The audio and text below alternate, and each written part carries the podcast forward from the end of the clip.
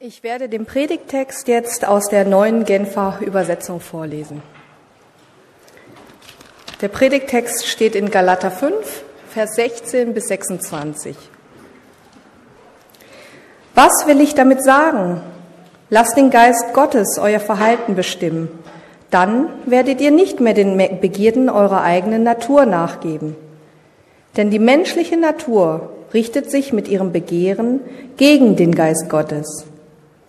Und der Geist Gottes richtet sich mit seinem Begehren gegen die menschliche Natur. Die beiden liegen im Streit miteinander und jede Seite will verhindern, dass ihr das tut, wozu die andere Seite euch drängt. Wenn ihr euch jedoch vom Geist Gottes führen lasst, steht ihr nicht mehr unter der Herrschaft des Gesetzes. Im Übrigen ist klar ersichtlich, was die Auswirkungen sind, wenn man sich von der eigenen Natur beherrschen lässt. Sexuelle Unmoral, Schamlosigkeit, Ausschweifung, Götzendienst, okkulte Praktiken, Feindseligkeiten, Streit, Eifersucht, Wutausbrüche, Rechthaberei, Zerwürfnisse, Spaltungen, Neid, Trunkenheit, Fressgier und noch viele andere was genauso verwerflich ist. Ich kann euch diesbezüglich nur warnen, wie ich es schon früher getan habe. Wer so lebt und handelt, wird keinen Anteil am Reich Gottes bekommen, dem Erbe, das Gott für uns bereithält. Die Frucht hingegen, die der Geist Gottes hervorbringt, besteht in Liebe, Friede, Freude, Geduld, Freundlichkeit, Güte, Treue, Rücksichtnahme und Selbstbeherrschung. Gegen solches Verhalten hat kein Gesetz etwas einzuwenden. Nun, wer zu Jesus Christus gehört, hat seine eigene Natur mit ihren Leidenschaften und Begierden gekreuzigt. Da wir also durch Gottes Geist ein neues Leben haben, wollen wir uns jetzt auch auf Schritt und Tritt von diesem Geist bestimmen lassen. Wir wollen nicht überheblich auftreten, einander nicht provozieren und nicht neidisch aufeinander sein.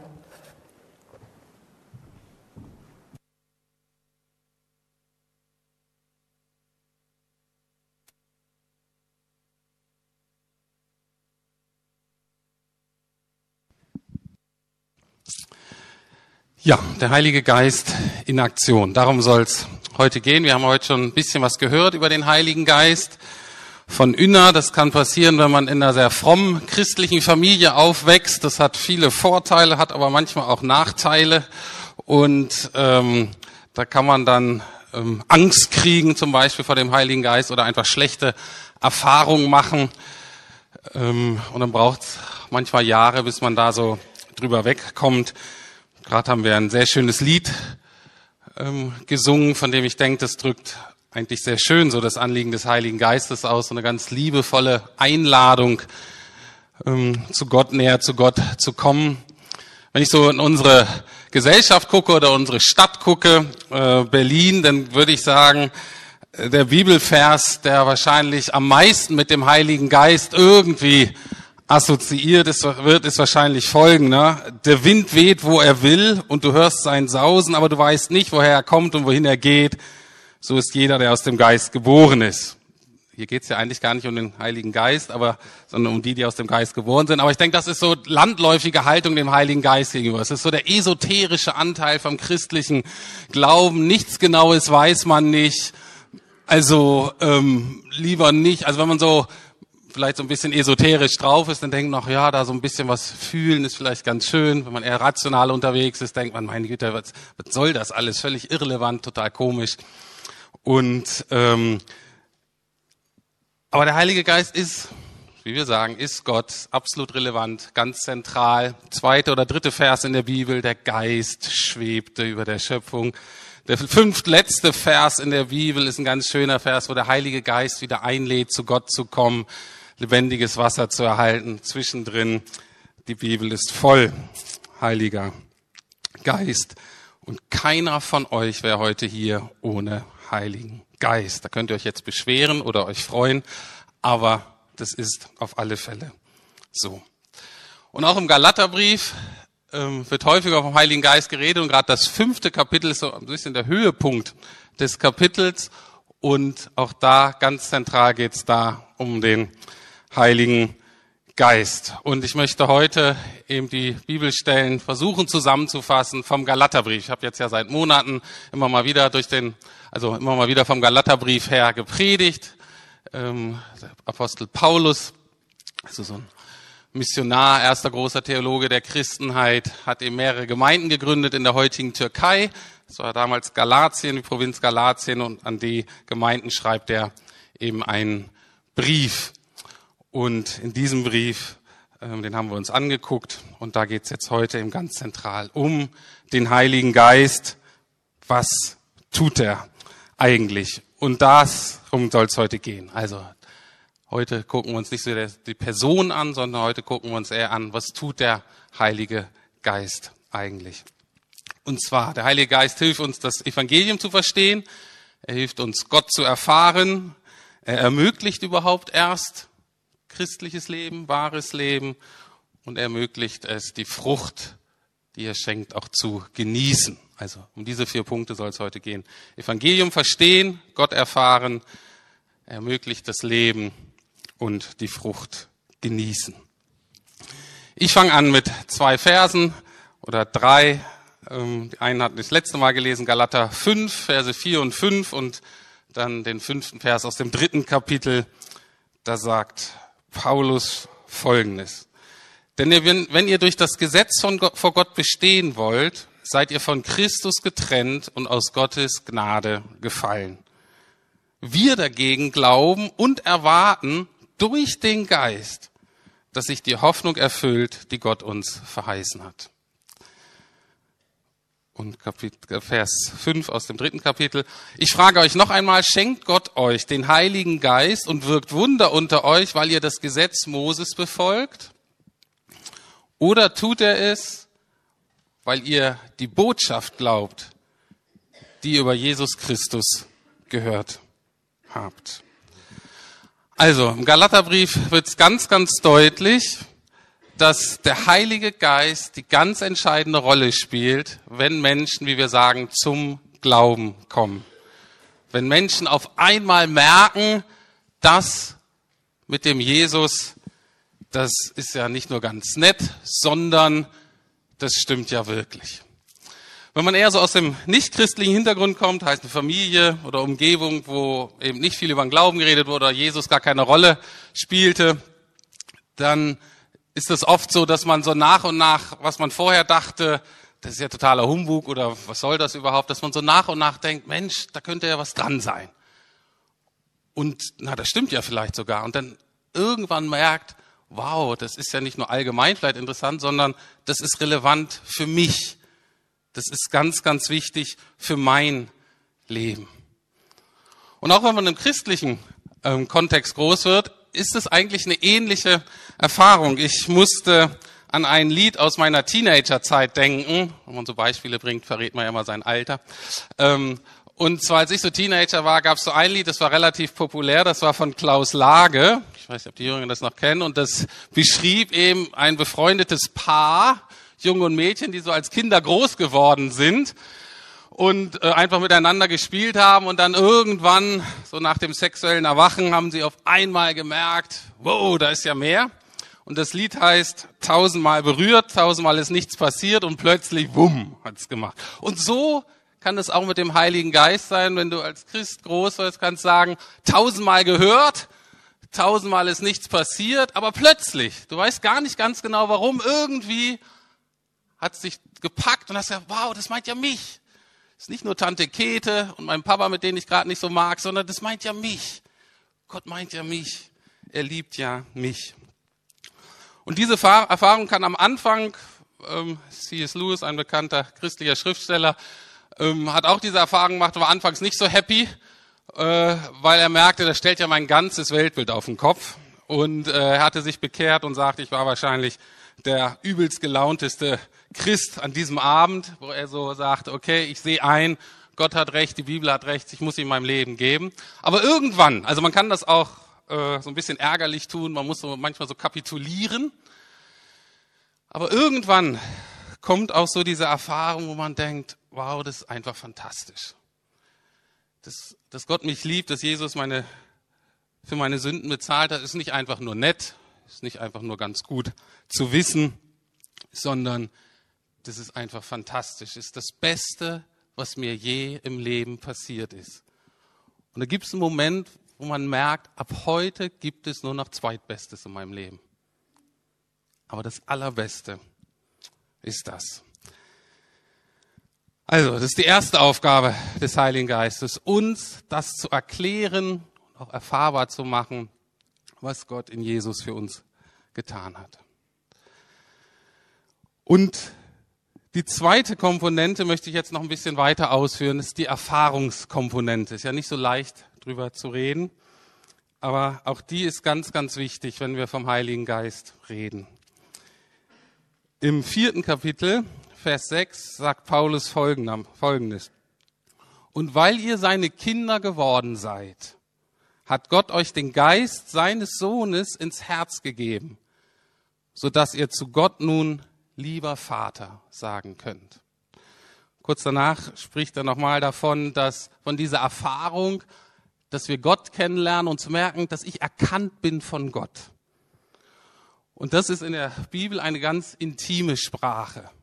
Etwas zu merken, wow, ich bin erkannt, ganz erkannt, sozusagen, ich bin nackig vor Gott in jeder Hinsicht und erkannt und geliebt und, und angenommen.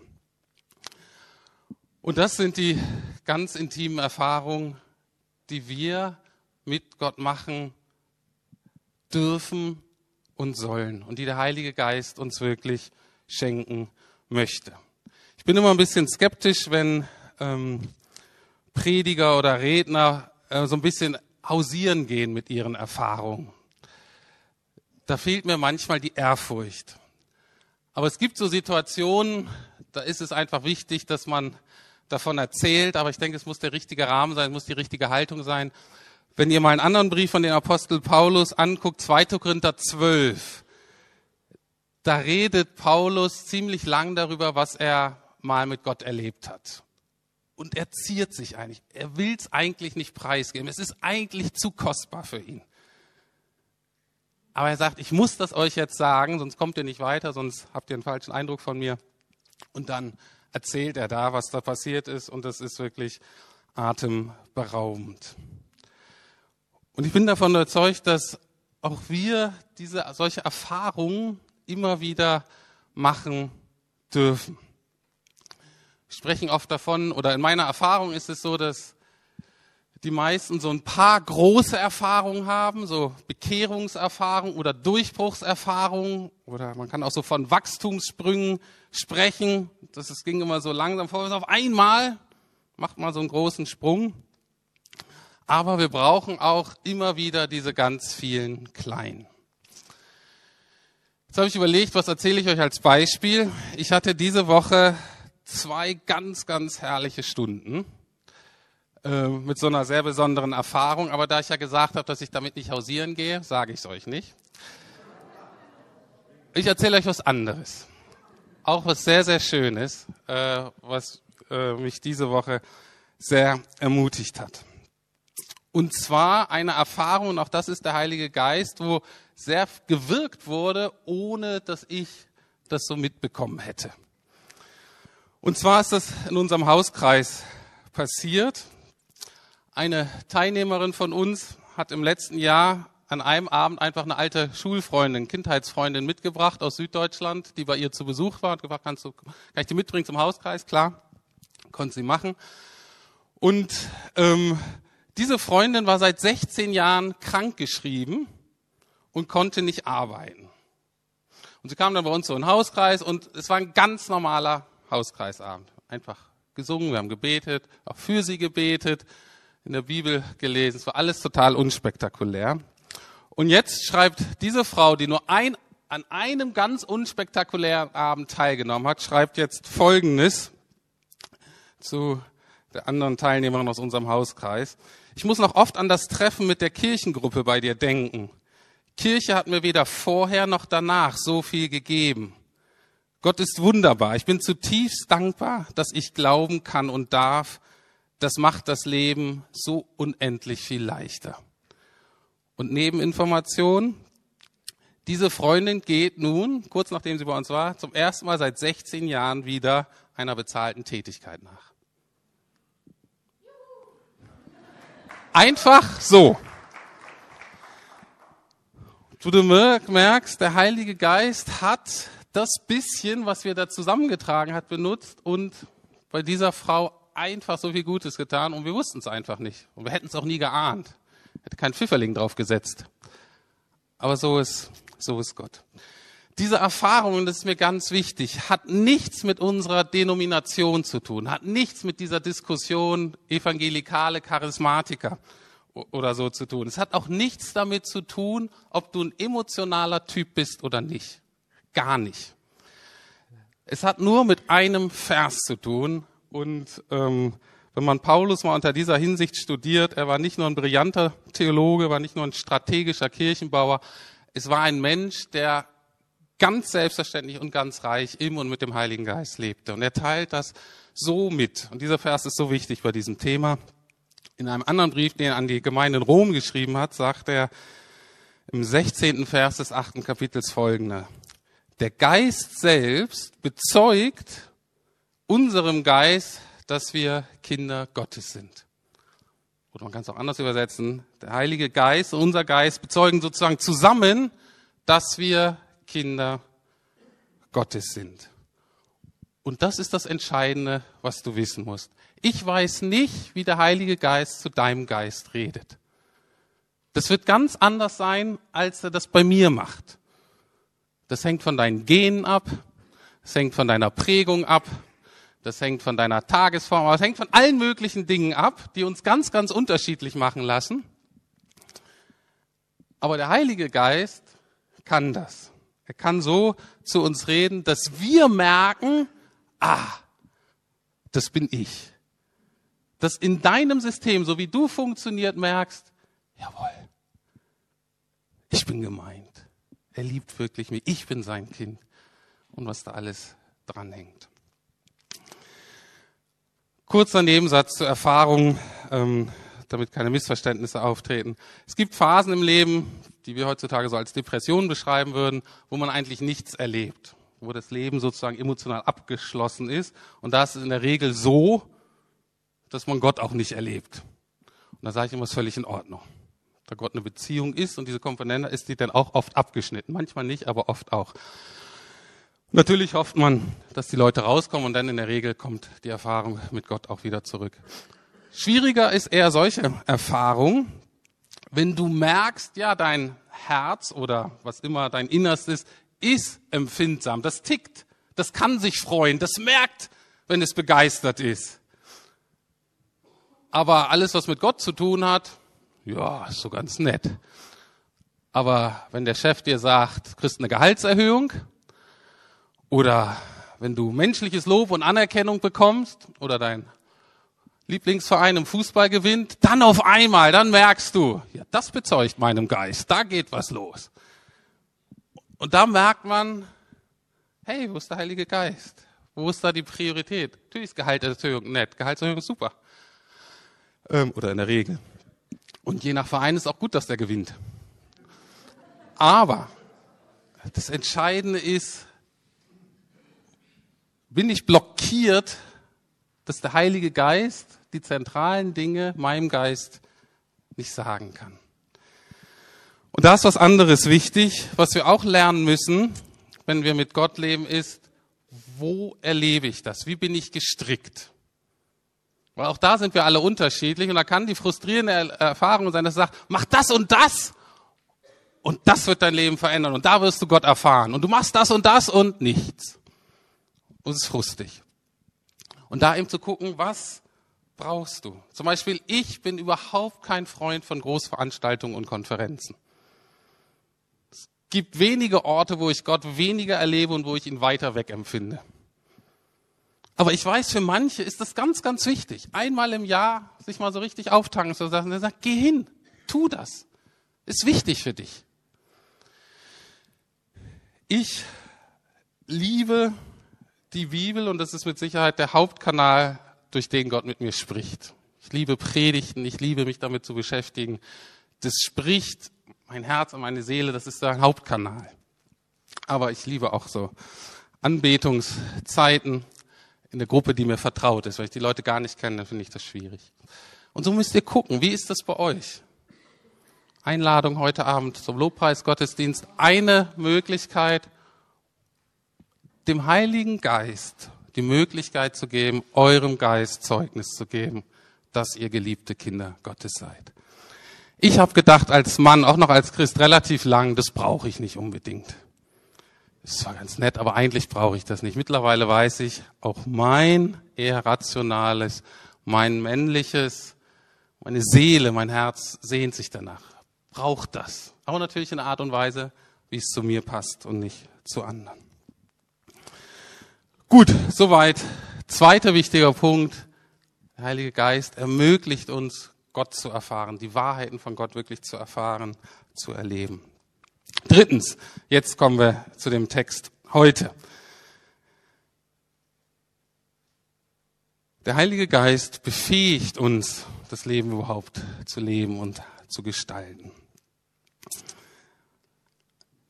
Galater 5, Vers 16 und 17 sagt Paulus, lasst den Geist Gottes euer Verhalten bestimmen, dann werdet ihr nicht mehr den Begierden eurer eigenen Natur nachgeben. Denn die menschliche Natur richtet sich mit ihrem Begehren gegen den Geist Gottes.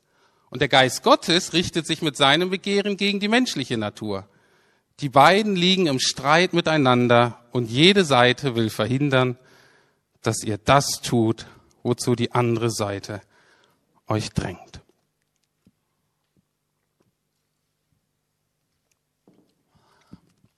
Also, da wird von einem Kampf geredet, von so einem Ringen. Ich denke, einige von euch ahnen oder wissen, wissen vielleicht schmerzhaft, wovon Paulus hier redet. Sind so zwei Seiten in uns. Die eine, je nach Übersetzung, kann die manchmal Fleisch genannt werden oder ähm, die menschliche sündige Natur. In anderen Briefen nennt Paulus auch mal das alte Selbst oder der alte Lebensstil. Also ist der Teil in uns, der Dinge tun will, die Gott eben nicht will. Beziehungsweise sind so die Bereiche in unserem Leben, wo wir sagen, nee, das mache ich selber. Und Heiliger Geist, halt du dich da mal raus. Und dann gibt es den anderen Teil, das ist eben der Teil des Geistes, wo der Heilige Geist wirken kann. Das ist, das, das ist der neue Mensch, der ihm das in uns tut und auch tun will, was Gott gefällt. Nur nebenbei, wenn du wirklich Kind Gottes bist, darfst du wissen, dass der Geist die letzte Realität in deinem Leben ist. Selbst wenn du gerade kämpfst und so weiter. Der Geist, das ist eigentlich die letzte Realität in deinem Leben. Ist dein wahres Ich. Aber das soll jetzt auch Gestalt gewinnen. Gucken wir uns mal die Begierde an, die Paulus hier anspricht, oder die Sehnsüchte, die nicht gut sind. Was ist das, was uns da von Gott trennt? Gucken wir uns das mal an. Das Wort, was Paulus da benutzt, macht deutlich, dass es sich nicht um eine ganz normale Sehnsucht oder normales Verlangen handelt nach schlechten Dingen. Also im Sinne von, ich habe hier ein normales Verlangen, das ist stark, ungefähr gleich statt und mal will ich was Gutes und mal will ich was Schlechtes. Das ist es nicht. Sondern was Paulus hier sagt ist, dieses Verlangen ist eine übergroße Sehnsucht nach etwas Gutem. Das drückt das Wort aus. Also eine übergroße Sehnsucht nach guten Dingen. Nach Familie, nach Essen, nach Sex, nach Leistung oder was auch immer. Also, was Paulus sagt ist, das Teuflische in unserem Leben ist, dass wir etwas Gutes missbrauchen. Dass wir etwas Gutes in was Schlechtem verdrehen. Anders ausgedrückt, wir verderben praktisch das Gute, indem wir es zu unserem Besten machen wollen. Oder nochmal anders ausgedrückt, Gott gibt uns gute Gaben. Gott ist ein wunderbarer Schöpfer, gibt uns gute Gaben, aber wir verderben sie dadurch, indem wir sie zu unserem Gott machen. Woran merkst du das, wenn du merkst, das wird mein Gott? Das ist so wichtig, das muss ich unbedingt haben. Ich kann auf keinen Preis darauf verzichten. Wenn jemand mir in den Weg kommt und mir das nicht gibt, dann habe ich allen Recht darauf, den fertig zu machen. Wie auch immer. Ich brauche das unbedingt und zu jedem Preis. Das ist immer so ein Zeichen dafür, dass wir etwas, was eigentlich gut ist, zu unserem Gott gemacht haben. Ich kann nicht ohne dich. Das ist so das Problem, in dem wir stecken, nach Paulus Analyse, und das kann ich gut nachvollziehen. Jetzt ist aber ganz wichtig, und vor allem mir als Psychologen muss ich das sagen, dass Paulus das nicht hauptsächlich um so ein innerpsychisches Ringen geht, wo es nur um mein eigenes Seelenheil geht.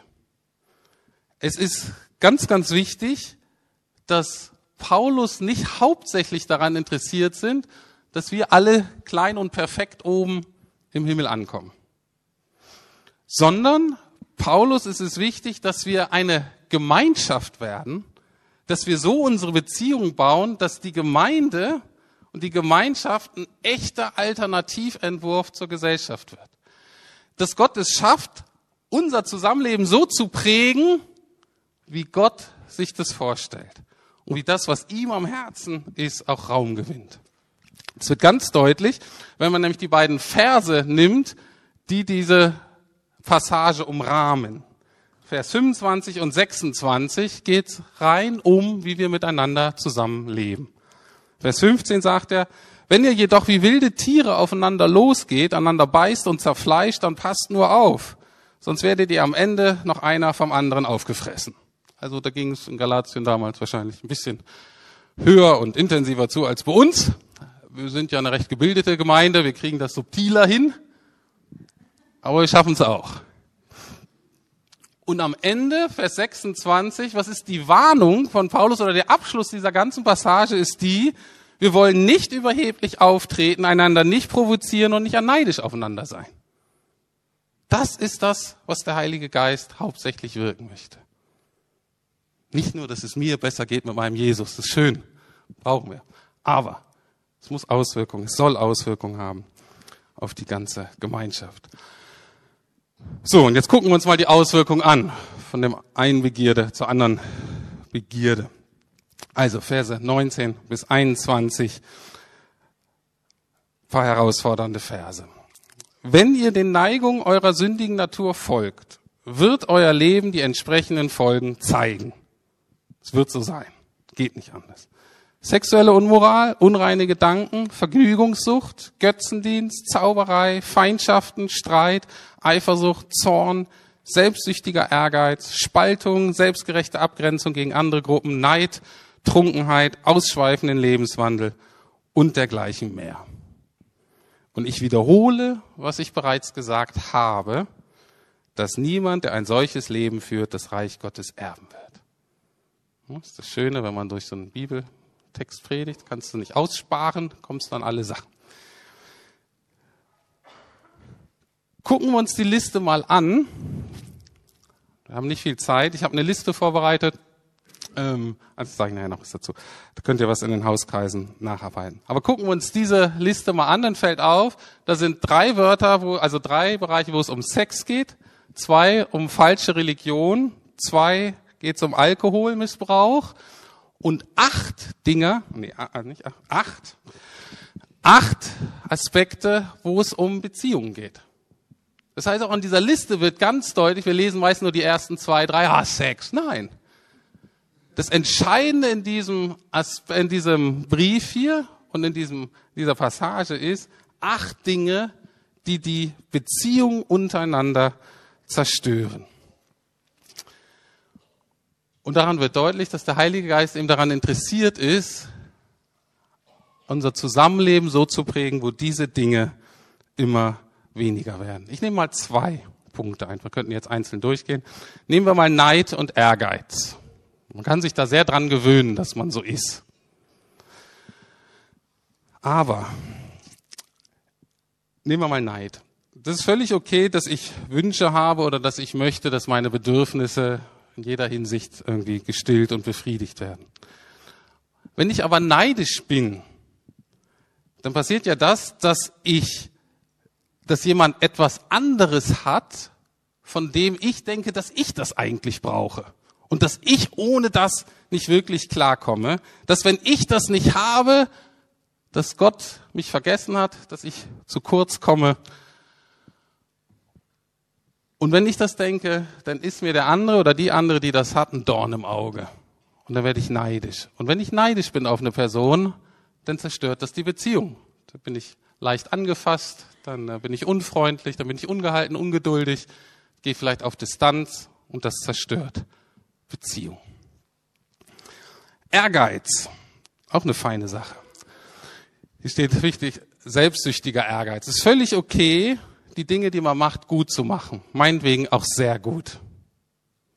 Es ist nicht okay, wenn ich um jeden Preis besser sein muss als die anderen.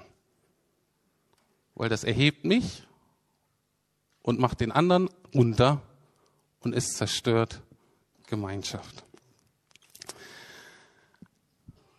Und zu diesen Dingen sagt Paulus, ich wiederhole, was ich bereits gesagt habe, dass niemand, der ein solches Leben führt, das Reich Gottes erben wird. So. Jetzt dürft ihr mal kurz schlucken. Ähm, das auf euch wirken lassen. Ich glaube, das ist so gemeint.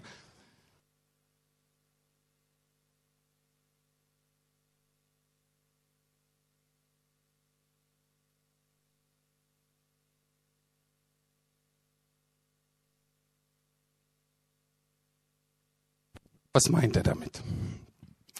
Auch bei dem Vers ist es gut, das Griechische so ein bisschen zu kennen oder zumindest so weit zu erkennen, dass man Kommentare verstehen kann.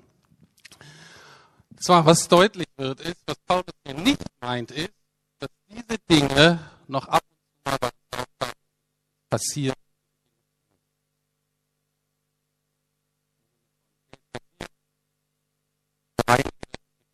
Ich gehe das was das aber sagt, ist, wenn wir diese Dinge regelmäßig, gewohnheitsmäßig tun, darin bleiben, ist das ein Zeichen dafür, dass wir nicht vom Geist Gottes geleitet werden.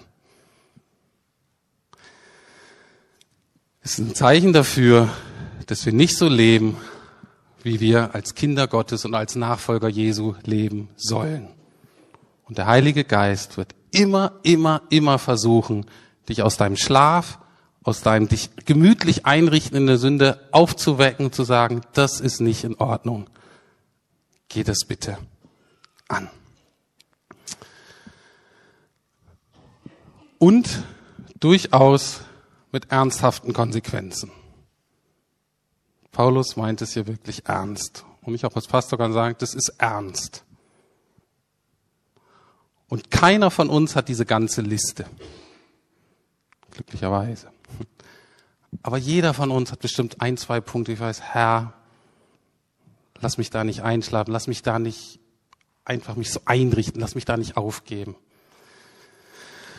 Jetzt die Frage, wie, wie kriegt man da Veränderung in diesen Bereichen? Wir alle haben ja so ein, zwei Bereiche, wo man oder wo wir auch sehr, sehr frustriert werden können, lieber aufgeben wollen, sagen, mit mir ist Hopfen und Malz verloren, das wird nichts. Wie oder was möchte der Geist tun, damit wir siegreich da leben können? Dass das, diese Liste nicht das letzte Wort in unserem Leben ist. Dass wir echte Veränderung erleben. Keine Perfektion, aber eine echte Veränderung. Und da bin ich davon überzeugt, und es wird auch in diesem Kapitel sehr deutlich, dass echte Veränderung, wenn der Heilige Geist dran ist, immer zwei Dinge beinhaltet. Der Heilige Geist führt uns einerseits immer zurück zum Kreuz. Da, ist das, da gehört das Alte hin. Und der Heilige Geist möchte uns befähigen, das Neue, diese Neuschöpfung, das Neue, was Gott uns gibt, auch wirklich in Empfang zu nehmen und darin zu leben. Ein Vers, der das sehr schön ausdrückt, da geht es um die Taufe. Und die Taufe versinnbildlicht ja so diese ganz zentrale Erfahrung, wie wir als Christen, was mit uns passiert ist und wie wir als Christen leben wollen. Und nochmal aus dem Römerbrief, ähm, Kapitel 6, Vers 4 sagt Paulus, so sind wir nun mit ihm begraben worden durch die Taufe in den Tod, damit, wie Christus aus den Toten auferweckt worden ist durch die Herrlichkeit des Vaters, so auch wir in Neuheit des Lebens wandeln. Alte begraben und es gibt wirklich sowas wie eine Neuheit des Lebens, in der wir wandeln können. Wandeln heißt herumspazieren können. Einfach tagtäglich damit leben können. Gut, gucken wir uns das an hier im Galaterbrief, Vers 24. Diejenigen, die zu Christus Jesus gehören, haben die Leidenschaften und Begierden ihrer sündigen Natur an sein Kreuz geschlagen. Und das muss immer wieder passieren. Das darf uns auch nicht, also ich bin zum Beispiel ehrgeizig. Und das hat mich, macht mich manchmal fertig, dass ich das so selten oder manchmal eben nicht so ganz unter den Griff kriege. Aber mittlerweile macht mich das nicht mehr so fertig, weil ich sage, ich kenne das ja. Ich kenne den Feind, sag Hallo und ab ans Kreuz mit dir. Du gehörst nicht mehr in mein Leben. Also, was das Kreuzigen bedeutet, heißt, ich habe erkannt, Jesus ist dafür gestorben. Und das will ich wieder in Anspruch nehmen. Und Jesus hat das, was nicht gut ist, mit ins Grab genommen. Und ich will das nicht wieder auferwecken. Das soll da bleiben. Und es ist ganz wichtig, dass Kreuzigen nicht einfach bedeutet, ich versuche das Verhalten zu unterdrücken. Oder ich versuche versuch einfach nur darauf zu verzichten. Es geht viel tiefer darum, dass das, von dem ich denke, dass ich jetzt unbedingt brauche, dass ich zutiefst weiß, das gehört zu meinem alten Leben. Das zuckt zwar noch, aber eigentlich ist es nicht, entspricht nicht meinem neuen Leben. Ganz einfaches Beispiel aus meinem Leben. Ganz harmlos. Aufmerksamkeit. Ich bin das vierte von fünf Kindern, bei einer großen Familie ging es immer hoch her und da musstest du dir einiges einfallen lassen, damit du irgendwie bemerkt wurdest.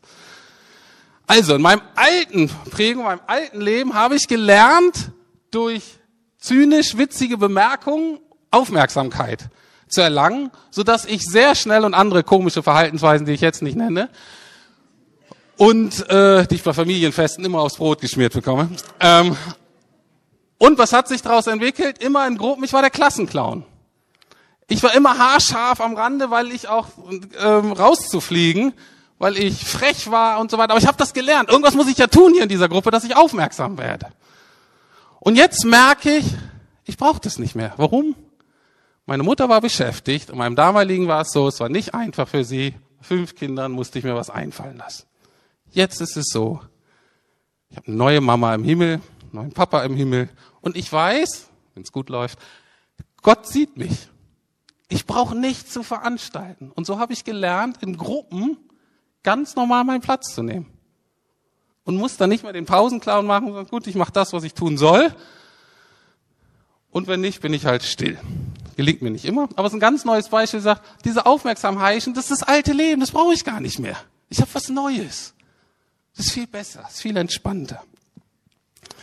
Also, das ist die eine Seite, das Alte, was nicht mehr zu meinem Leben passt. Einfach zu sagen, das passt nicht mehr, das brauche ich nicht. Ich leg's ab. Und die zweite Seite ist in Vers 25. Da wir also durch Gottes Geist ein neues Leben haben, wollen wir jetzt auch auf Schritt und Tritt von, wollen wir uns jetzt auch auf Schritt und Tritt von diesem Geist bestimmen lassen. Und auch da nochmal ganz wichtig ist die andere, ähm, andere Seite. Wir wollen in dieser Neuheit des Lebens, wir wollen in der Realität des Geistes. Darin wollen wir leben. Das möchte ich mal so ausdrücken. Wir können letztlich unsere Sehnsucht nach Leben, unsere Sehnsucht nach Liebe, nach, unsere Sehnsucht nach Bedeutung, die Sehnsüchte können wir nicht töten. Wir können nur hoffen, dass wir sie erfüllt bekommen. Das bedeutet, das, was wir vorher geliebt haben und wovor wir vorher abhängig waren, das können wir nicht einfach beiseite, das muss ersetzt werden durch eine größere Liebe, durch eine stärkere Abhängigkeit, durch was, was so stark wird, dass das andere vielleicht noch da ist und sagt, hey, das interessiert mich nicht mehr. Das brauche ich nicht mehr. Anders ausgedrückt, wir sind zur Anbetung geschaffen. Unser Herz braucht ein Objekt der Begierde.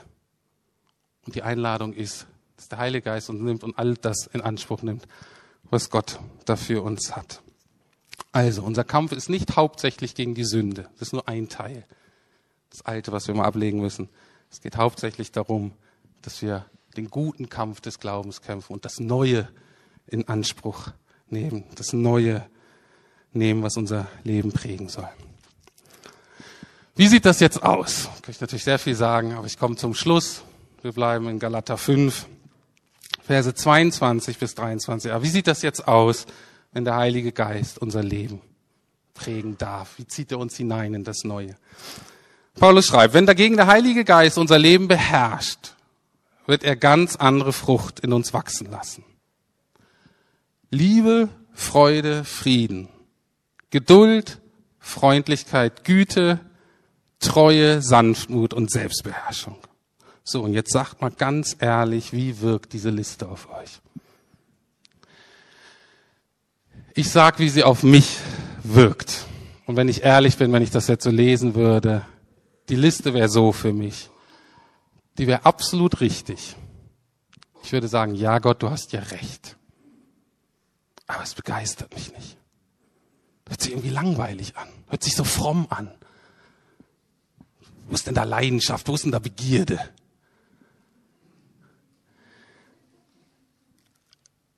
Paulus beschreibt das aber als eine Frucht des Geistes. Und eine Frucht, die soll köstlich sein. Die soll schmecken, die soll nahrhaft sein. Das ist nicht die Lehre vom Geist. Ist auch gut. Das ist die Frucht des Geistes. Und ich habe mir überlegt, wie wäre das denn, wenn mein Leben wirklich, wirklich davon durchdrungen werde, wäre? Liebe, Freude, Friede. Ich sage, das wäre absolut fantastisch. Könnte es ein besseres Leben geben? Die anderen Dinge. Wenn ich jetzt überlegen würde, meine Familie, meine kleine Kernfamilie, wäre absolut durchdrungen von dieser Frucht. Wäre einfach herrlich. Wäre einfach absolut fantastisch. Jetzt denken würde, meine Kleingruppe, mein Hauskreis, wäre durchdrungen davon. Stellt euch vor, wir alle werden durchdrungen davon. Absolut fantastisch. Und ich glaube, die erste Sache, die der Geist tun will, ist, dass wir das begehren. In dem Vers steht, auch der Geist begehrt. Und der Geist möchte, dass das nicht einfach nur nett und richtig ist, sondern deswegen, das ist so fantastisch. Das ist das, was ich brauche. So will ich leben. Also, bei dieser Liste geht es nicht um fromme Pflichterfüllung. Jetzt verhalte ich mich mal so. Sondern es geht hier um den Ausdruck einer gelebten Liebesbeziehung, von der alle profitieren. Das ist mir ganz wichtig. Wenn wir das leben, da profitieren alle davon. Zuallererst Gott. Zuallererst Gott. Als zweites die Gemeinschaft. Alle Menschen, mit denen wir zu tun haben, werden davon profitieren. Und als drittes ich selber habe mich jetzt gefragt, wie ich schließen soll. Das war gar nicht so ganz einfach und ich habe sehr gerungen. Aber Gott hat so mir gezeigt, mach das mal so. Verse aus dem Alten Testament, die für mich das total schön rausbringen, wie diese Liebesbeziehung und diese Frucht, wie das was Köstliches ist. Ähm, kleines Vorwort. Ähm, ihr Frauen seid ja manchmal herausgefordert, dass die Bibel so ein bisschen männlich ist und dass ihr dann Söhne seid und man muss uns übersetzen, bin ich jetzt auch gemeint als Frau und so weiter, ist ja nicht so einfach. Aber glaubt mir, auch wir als Männer haben viele Passagen, die ich sehr herausfordernd finde. Und zwar ist es so, dass in der Liebesbeziehung von Gott zu den Menschen Gott immer als sozusagen männlicher Partner und wir als Gemeinde als, als weiblicher Partner beschrieben werden. Und ich immer so denke, Mensch, das ist jetzt aber so ein bisschen emotional und romantisch und so ein bisschen nah, ein bisschen komisch. Es ist eine Herausforderung. Aber je länger ich Christ bin, und ich bin wahrhaft kein Romantiker, aber ich merke was, dass Gott es immer mehr schafft, wirklich zu mir zu sprechen und zu merken, ich bin wirklich geliebt und das zu genießen. Und das ist die Frucht des Geistes und das sollen wir ausleben, das sollen wir genießen. Also, lange Rede, kurzer Sinn. Drei Verse aus dem Hohelied der Liebe. Das ist aus dem Alten Testament. Das beschreibt hauptsächlich erstmal so eine Art Gedichtsform, eine Liebesbeziehung zwischen Mann und Frau. Und das ist so die Hauptaussage. Aber die Kirche hat schon immer, manchmal mehr, manchmal weniger gesehen, Mensch, das könnte doch auch ein Abbild sein. Das ist auch ein Abbild von unserer Liebesbeziehung zu Gott. Und das mute ich euch jetzt mal zu. Also, Frucht des Geistes, die Gott in uns wirkt und die wir genießen sollen und die Gott genießen möchte und die das Zusammenleben schöner macht.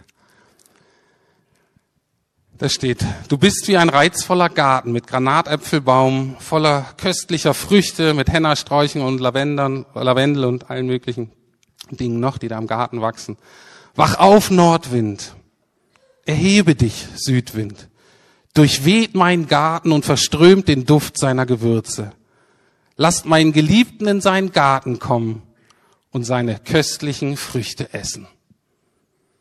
Ich komme, in meinen Garten, meine Schwester, meine Braut. Ich sammle meine Myrrhe und meine Gewürze und esse meinen Honig aus der Wabe. Ich trinke meinen Wein und meine Milch. Esst, Freunde, und trinkt. Also nicht nur die beiden, jetzt wird's erweitert. Auch die Freunde haben Teil an dem Fest. Esst, Freunde, und trinkt und berauscht euch an der Liebe. Das soll uns so einen Geschmack geben von die Frucht des Geistes, die Gott in uns wachsen lassen, die ist köstlich und die soll genossen werden. Und die soll genossen werden natürlich erstmal von Gott und von uns selbst, aber dann auch voneinander. Amen. Lieber Vater, ich danke dir für deine Liebe und ich danke dir, dass du durch deinen Geist Mittel und Wege gefunden hast, um auch zu mir zu sprechen, zu uns zu sprechen, mein Innerstes anzusprechen, mein Innerstes aufzuwühlen, anzuregen. Und ich danke dir, Herr Jesus, dass du all das auf dich genommen hast, was uns von dir getrennt hat. Und ich danke auch mehr, dass uns das nicht mehr schockieren muss. Ja, es sind noch Dinge, die nicht in Ordnung sind. Und wir wollen lernen, wir wollen verlernen, sie zu lieben wir wollen sie als alt abtun, sie dir geben. Und Heiliger Geist, wir bitten dich von Herzen, dass du schenkst, dass wir das noch mehr, noch tiefer, noch inniger wirklich lieben können, was du bist, wer du bist und was du uns schenkst. Und da danken wir dir, Heiliger Geist, dass du das in uns wirkst. Und dazu wollen wir dich einladen. Jetzt, in diesem Moment. Und auch dann, wenn wir alleine sind mit dir oder wenn wir uns in Kleingruppen treffen oder hier als ganze Gemeinde. Heiliger Geist, wirke du. Amen.